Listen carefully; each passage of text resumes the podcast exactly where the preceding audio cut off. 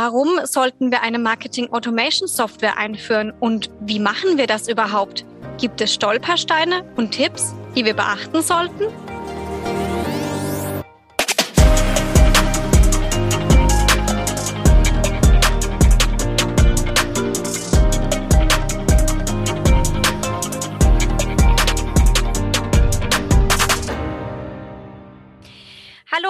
Herzlich willkommen zum Podcast CX Insight. Mein Name ist Julia Baus und in dieser Folge werde ich mit Eva Baumeister und Tobias Schneider über die Einführung der SAP Marketing Cloud bei FIS sprechen. Eva leitet bei FIS das Marketing-Team und berichtet uns heute sozusagen aus Sicht des Auftraggebers. Tobias ist bei FIS für Kundenprojekte rund um die SAP Marketing Cloud verantwortlich und hat das interne FIS-Projekt ähm, auch geleitet. Hallo Eva und Tobi, schön, dass ihr heute da seid. Hallo Julia, danke für die Einladung. Hallo ihr beiden. Ja, die meisten Unternehmen haben ja bereits eine Marketing-Software im Einsatz oder arbeiten sogar schon mit einer Marketing-Automation. Auch bei FIS hat man sich dann dazu entschlossen, das Thema noch professioneller anzugehen und sich für die Einführung einer neuen Software entschieden. Eva, aus deiner Marketing-Sicht, ähm, was war denn der finale Auslöser, dass man gesagt hat, jawohl, wir brauchen jetzt eine neue Lösung, um auch das Thema Marketing-Automatisierung anzugehen? Ja, ich glaube, Beweggründe gibt es viele, warum man eine Marketing-Automation einführen möchte. Es fallen in dem Zusammenhang auch ganz viele Schlagworte wie Digitalisierung, Customer Experience oder personalisierte Kampagnen entlang der Customer Journey. Ich glaube, bei uns bei FIS waren es aber vor allem drei ausschlaggebende Punkte, warum wir gesagt haben, wir stoßen so ein bisschen an unsere Grenzen und wir möchten gewisse Prozesse oder Teilprozesse zukünftig automatisieren. Das war zum einen das Stichwort Datenmenge. Ich glaube, wir im Marketing sind, wird immer mehr Daten konfrontiert, die wir verarbeiten müssen. Beispielsweise durch Portfolioerweiterungen oder weil wir neue Zielgruppen dazu bekommen. Wir merken einfach, dass die manuelle Bearbeitung von Daten irgendwann nicht mehr möglich ist, dass wir in unsere Grenzen stoßen und auch, dass manuelle Arbeiten nicht skalierbar sind. Mir fallen da vor allem zwei Beispiele ein zum Thema große Datenmengen. Das sind einmal Lead-Informationen, die man in Excel-Listen vorliegen hat oder auch seit Einführung der EU-DSGVO das Thema Marketing-Einwilligungen.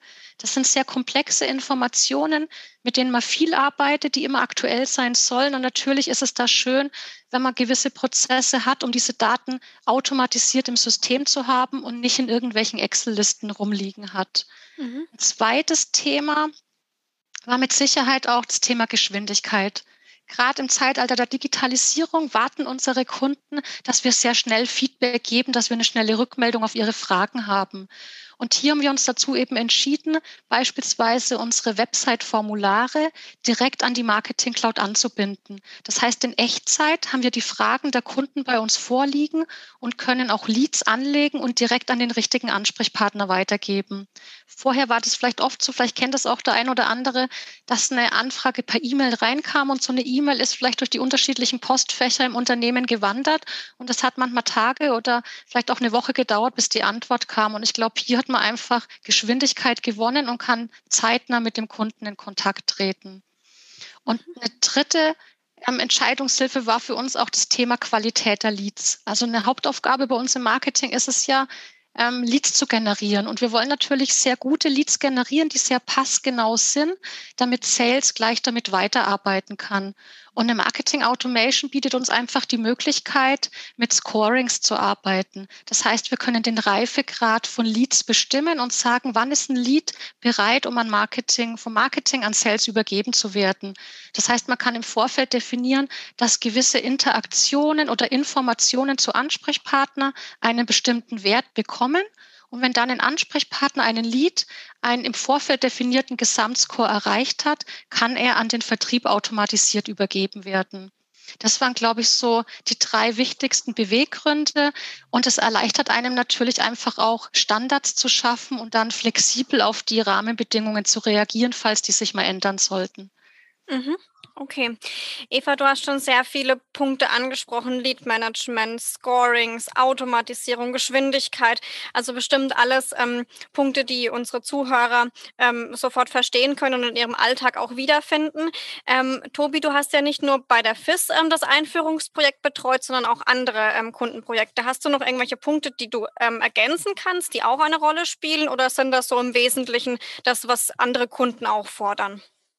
Ja, ich glaube, äh, die Eva hat da wirklich jetzt schon, schon sehr viel abgedeckt und ähm, das sind tatsächlich immer wieder die Punkte, die uns bei allen ähm, Kunden auch immer wieder betreffen. Also gerade auch das letzte mit der Datenqualität oder Leadqualität, mhm. dass der Vertrieb natürlich möchte, dass ähm, die Leads entsprechend gut rüberkommen und sind, ähm, weil die Vertriebler natürlich auch sehr viel zu tun haben, sehr ausgelastet sind und dann ähm, schon damit rechnen oder das sich natürlich wünschen, dass sie auch Daten bekommen, ähm, mit denen sie dann, wenn sie damit weiterarbeiten, ähm, letztendlich zum Erfolg führen. Ja.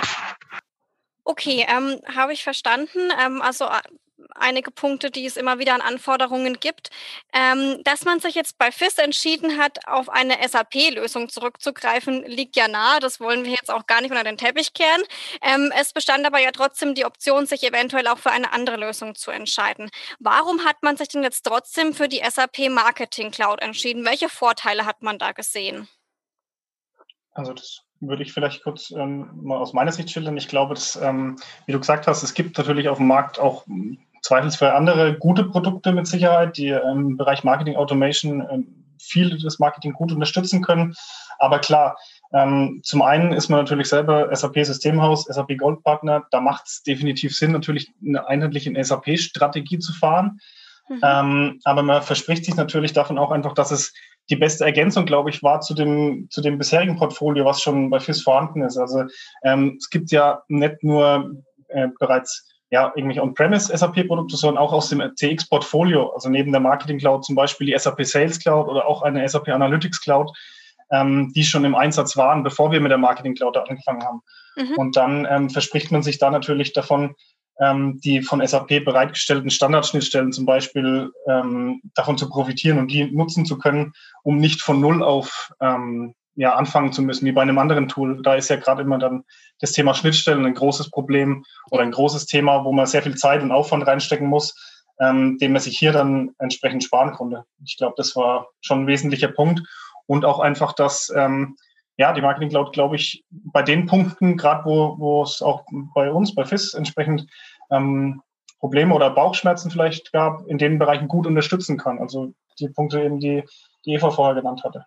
Genau, mhm. ich glaube, das kann ich einfach auch bestätigen, dass uns wirklich die Marketing Cloud auch als Produkt überzeugt hat, weil sie uns genau die Mehrwerte geboten hat, die wir gesucht haben, wie beispielsweise eine Planung abzubilden, eine Marketing- und Budgetplanung oder auch Lead Management gut abzubilden. Und ich glaube, es gibt einfach auch noch einen Nebeneffekt, es ist natürlich auch sehr wertvoll, die Experten für ein neues Tool direkt im Haus zu haben, weil man einfach kurze Wege hat und das ein oder andere auch mal schnell per Telefon klären kann oder einfach mal ins nächste Büro geht, um Themen klären zu können. Das ist, glaube ich, auch noch ein Vorteil für uns gewesen. Ja, auf jeden Fall. Ähm, wo ihr gerade schon das Thema ähm, Kommunikation hast du ja gerade angesprochen, Eva, und Zusammenarbeit. Ähm, da eine Frage an dich auch, Tobi. Wie wichtig ist es denn das für das Consulting, dass die Abstimmung mit dem Fachbereich passt? Also ähm, ist es, wie kann man sich so ein Projekt vorstellen? Steht ihr da an, also dauerhaft in Kontakt? Ähm, wie wichtig ist es da auch die fachliche Expertise mit einzubringen? Vielleicht kannst du da kurz berichten.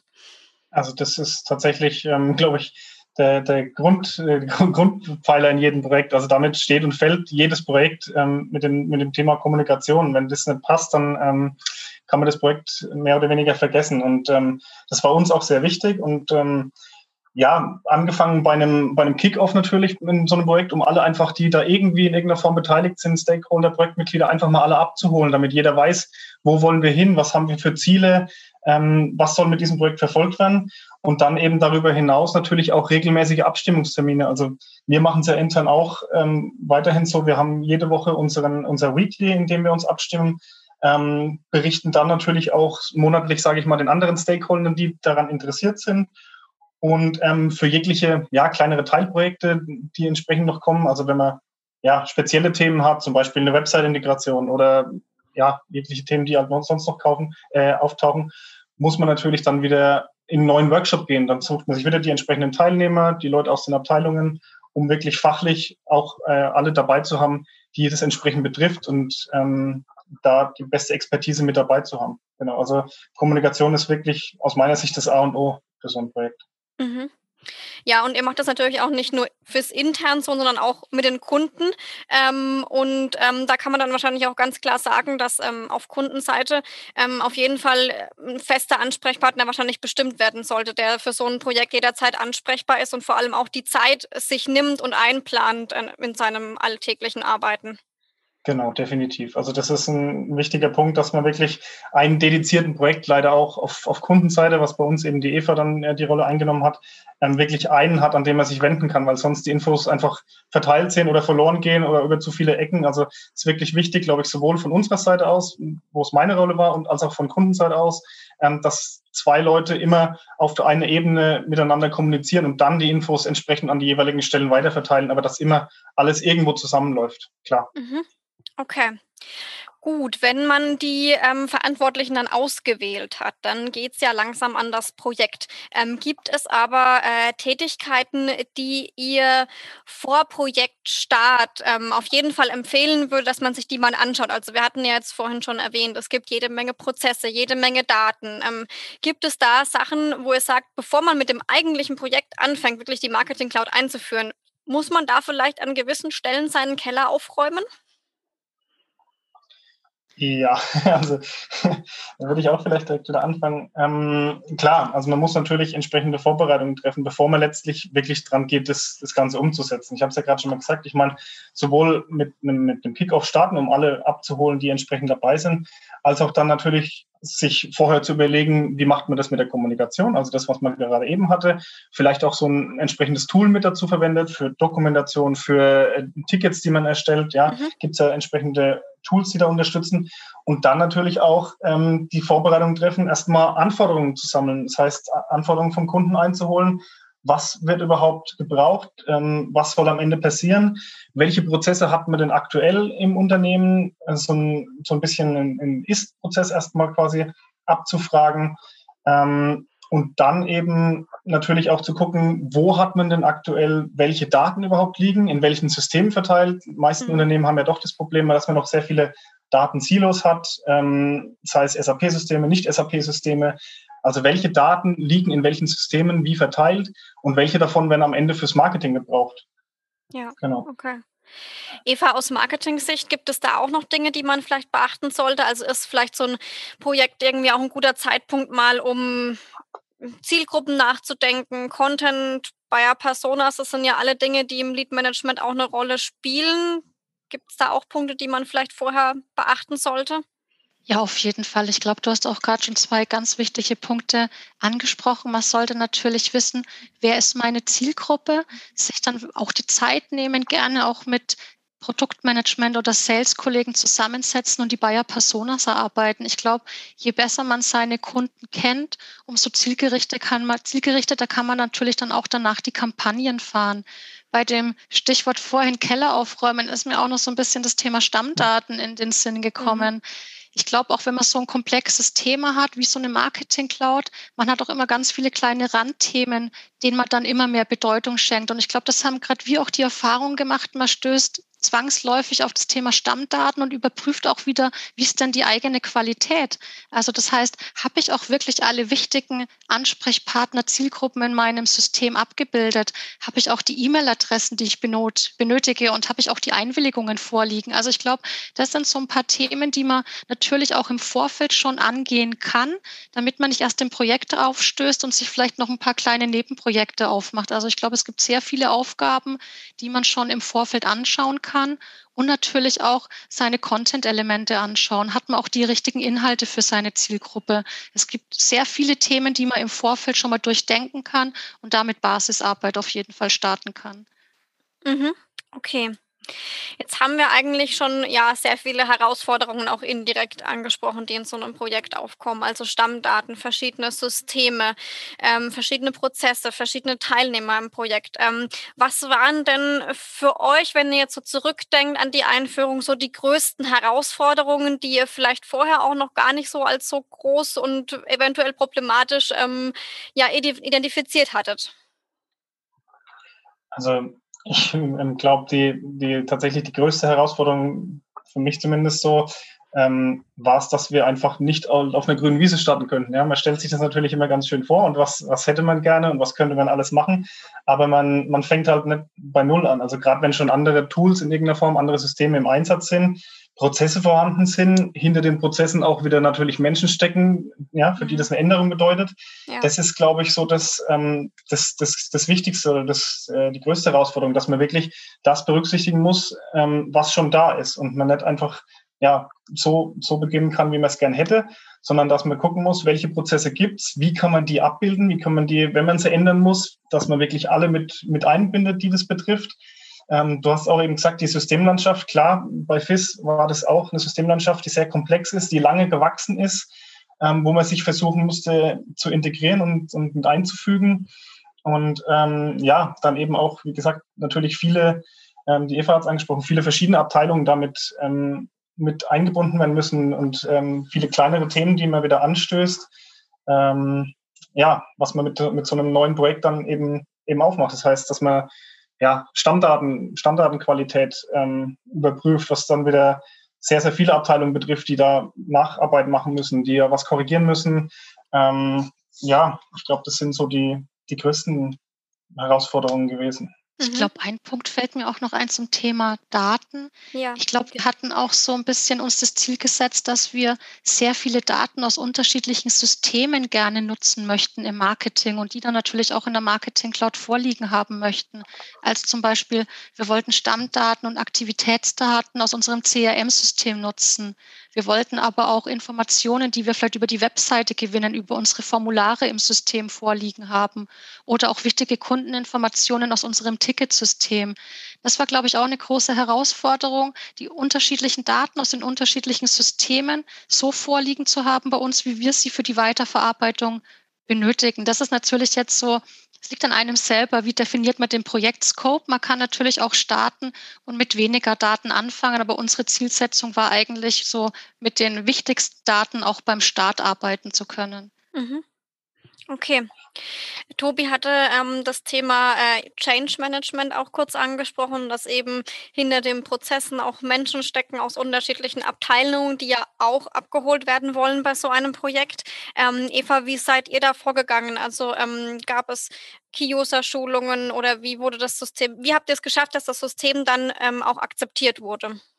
Ja, ich glaube, das ist ein sehr wichtiger Punkt, den du ansprichst, Julia.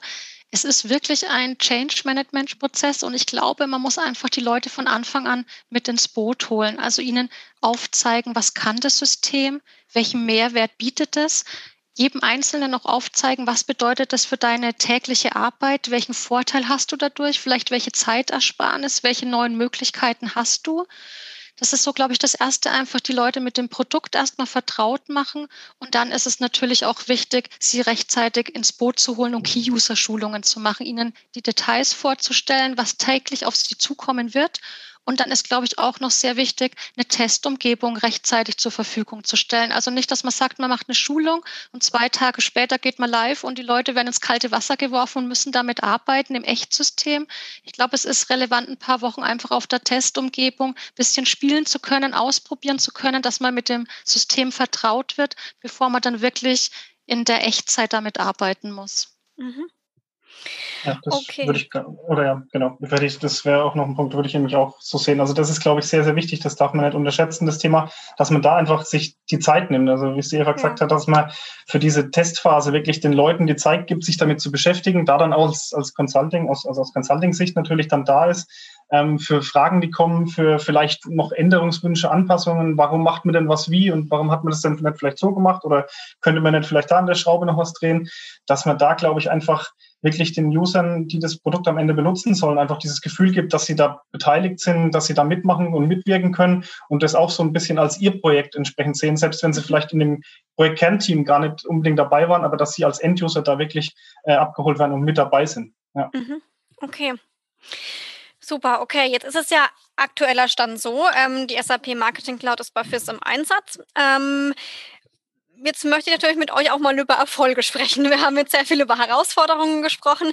Ähm, welche Ziele wurden denn erreicht, beziehungsweise wie schaut denn jetzt der Einsatz der SAP Marketing Cloud aus? Was kann man, was macht das Marketing damit alles? Ähm, genau, wie wird die benutzt? Genau, würde ich einfach, glaube ich, mal anfangen. Ja. Der Fokus bei dem Go Live war für uns eigentlich, dass wir mit den Zielgruppenselektionen gut arbeiten können, dass wir unsere Mailings mit dem System verschicken, dass wir vor allem auch das komplexe Thema Einwilligungen gut handeln können, dann in Automatismus einbringen in unsere tägliche Arbeit und dass wir die wichtigsten Systeme anbinden, um eben mit diesen Daten zu arbeiten. Und ich glaube, wir profitieren wirklich davon, dass wir beispielsweise, wenn ich nochmal zurückkomme auf die Zielgruppenselektionen, man kennt das natürlich, dass man in anderen Systemen auch mit den ganz klassischen Selektionsmerkmalen arbeiten kann, die Kunden- oder Stammdaten betreffen bei Ansprechpartnern, wie ich kann selektieren nach Funktionen, Abteilungen oder Branchen. Und ich glaube, eine Marketing Automation eröffnet uns jetzt da einfach auch ganz neue Möglichkeiten. Das heißt, wir können auch auf Interaktionsdaten Zielgruppen bilden. Das heißt, wir können sagen, ich bilde eine Zielgruppe ähm, mit allen Teilnehmern von einem bestimmten Event oder ich bilde eine Zielgruppe wer hat ein White Paper runtergeladen und noch das passende Webinar. Also wir haben hier einfach deutlich mehr Möglichkeiten, was Zielgruppenselektionen angeht. Wir können auch Content-Strecken erstellen, was wir vorher nicht konnten. Das ist, glaube ich, auch was ganz Tolles für uns in der täglichen Arbeit. Das heißt, wir können uns für ein bestimmtes Thema, für eine bestimmte Zielgruppe genau überlegen, welche Mailings sollen die Zielgruppen in welchem Rhythmus von uns erhalten. Und wenn dann eine bestimmte Aktion eintritt, ein gewisser Trigger ausgelöst wird von einem Ansprechpartner, werden dann eben automatisiert die einzelnen Mailings verschickt. Ich glaube, dass man einfach sehr viel mehr Möglichkeiten hat, entlang der Customer Journey seine Kunden einfach zielgerichtet und auch zum richtigen Zeitpunkt zu bedienen. Mhm. Ja, okay. Aus Funktionalitätssicht könnte man vielleicht auch noch das ergänzen, was äh, Eva kurz gezeigt hat, mit, dem, mit den Mailings zum Beispiel, ist, glaube ich, ein, ein guter Punkt noch, weil das äh, zumindest in Kundenprojekten auch immer wieder auftaucht, dass äh, ja, die Kunden momentan so diesen Prozess haben, ähm, eine E-Mail wird vielleicht irgendwie in einem HTML irgendwo erstellt, dann von der Agentur am besten noch, dann geht's zurück, dann wird gesucht, okay, dann wie verschickt man die am besten, dann ein drittes Tool kriegt man irgendwelche Kennzahlen, muss die wieder zusammenkriegen und solche Sachen, das so ein bisschen zu vereinheitlichen, also wirklich vom Erstellen der Mail in diesem System bis zum letztendlich zum Tracking, bis der, der, der KPIs am Ende, wann wurde welcher Link wie wo von wem geklickt. Ähm, das alles in ein Tool zu bekommen, ist, glaube ich, ein, ein großer Mehrwert und auch dieses Thema mit den Einwilligungen. Also diese seit der DSGVO, es muss ja da wirklich ähm, darauf geachtet werden, dass man ähm, nicht einfach jeden anschreibt, von dem man, wie man es früher vielleicht gewohnt war, ja, ich man hatte irgendwann mit dem mal mit dem zu tun und ähm, deswegen kann ich auch weiter den kontaktieren, sondern dass man wirklich in einem Tool zentral diese ganzen Einwilligungen liegen hat. Wann hat wer mir seine Einverständniserklärung für was gegeben, Newsletter, E-Mail, Opt-in, was auch immer, ähm, ist auch ein großes Thema, was glaube ich, sowohl der FIS als auch den, in allen Projekten bis jetzt immer wieder relevant war und ein ähm, großer Mehrwert ist. Ja. Mhm. Okay, wir hatten vorhin auch schon am Anfang ähm, relativ viel über ähm, Systemintegration gesprochen. Ähm, welche Systeme sind dann jetzt ähm, aktuell an die Marketing Cloud angebunden und welchen großen Mehrwert bietet das? Mhm. Das kann ich vielleicht mal noch aus äh, Integrationssicht machen. Also zum einen, klar, das ähm, Wichtigste im Endeffekt war mal die SAP Sales Cloud, die wie gesagt schon im Einsatz war, dass wir die so integriert bekommen, ähm, dass der Vertrieb seine Prozesse, wie er sie gewohnt war oder wie er sie gerne hätte, entsprechend leben und weiterleben kann. Mhm. Ähm, das war das Wichtigste, also dass der Vertrieb wirklich sieht, okay, was ist denn vorher in der Marketing Cloud passiert? Warum habe ich denn jetzt einen Lead bekommen? Was hat der vorher gemacht? Wie soll ich den bearbeiten? Ähm, dass diese ganzen Infos, also so ein bisschen mehr Einblick, nicht nur, hey, da ist ein Lead, sondern wie kam es denn überhaupt dazu? Also wo kommt der Lead denn her? Welche Interaktionen äh, hat er vorher gemacht? Und ähm, genauso umgekehrt natürlich dann fürs Marketing der Mehrwert, ja okay, was passiert denn dann mit meinen Leads? Ich habe ein Lead generiert irgendwie über meine Website ähm, und was macht der Vertrieb danach? Also das ist mal das, das Erste, was wir machen mussten. Das heißt, das war so die Haupt, der Hauptfokus drauf bei der Integration.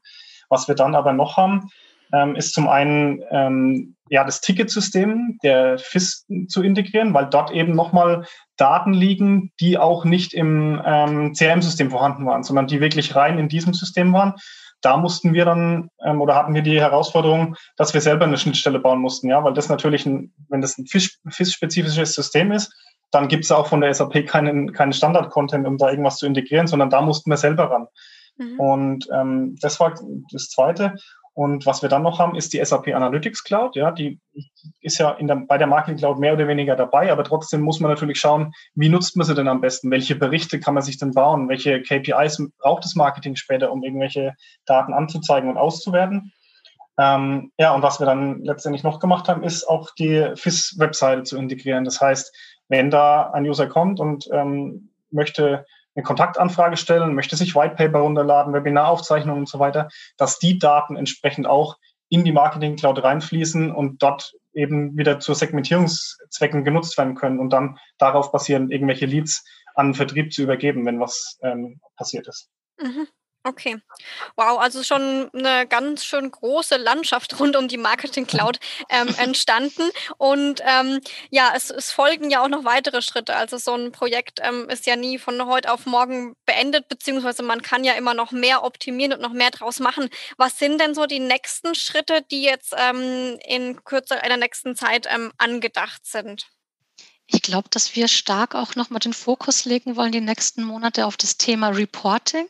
Das mhm. heißt, Ziel ist es da einfach so eine Art Lead-Dashboard aufzubauen, sodass wir zukünftig übergreifend über Marketing und Sales hinweg alle relevanten Conversions aufzeigen können, die entlang so eines langen Lead-to-Order-Prozesses bestehen. Also dass wir wirklich auf Knopfdruck für jedes einzelne Produkt, für jeden Themenbereich unsere Conversion Rates haben, um daraus dann wieder Schlussfolgerungen ziehen zu können, wie wir vielleicht unsere Kampagnen oder unsere Maßnahmen optimieren. Das ist, glaube ich, so mit der Hauptfokus, den wir haben. Aber natürlich wollen wir uns auch noch intensiver mit den bestehenden Möglichkeiten beschäftigen und das Potenzial besser ausschöpfen. Also gerade das Thema, das ich vorhin angesprochen hatte, Content-Strecken entlang der Customer Journey erstellen. Ich glaube, da bietet die Marketing sehr viel, Marketing Cloud sehr viele Möglichkeiten. Und dafür ist es aber auch wieder nötig, dass wir die guten Daten haben. Das heißt, wir wollen auch so ein kleines Stammdatenprojekt noch aufsetzen, um unsere Stammdaten noch besser zu machen. Mhm. Wir wollen auch die Interaktionsdaten, die wir sammeln können, noch intensiver betrachten und auch aufbereiten, um damit zukünftig Kampagnen fahren zu können. Und wir haben noch weitere Tools, die wir gerne anbinden möchten, wie zum Beispiel ein Webinar-Tool, einfach um diesen 360-Grad-Blick auf den Kunden noch besser abbilden zu können und einfach noch mehr Daten zur Verfügung zu haben, um dann passgenau unsere Inhalte platzieren zu können. Mhm. Okay, super. Ja, Tobi, Eva, vielen Dank, dass ihr mir heute Rede und Antwort äh, standet. Gerne. Ähm, ja, an die Zuhörer, ähm, ich hoffe, es hat Ihnen heute gefallen, ähm, dass wir mal ja hinter die Kulissen bei FIS geschaut haben und quasi mal ähm, ja ein Projekt aus unseren eigenen Reihen, eigenen Reihen präsentiert haben, ähm, was wir im CX-Bereich ähm, getan haben. Damit ähm, möchte ich mich auch verabschieden für heute und freue mich, wenn Sie beim nächsten Mal wieder dabei sind.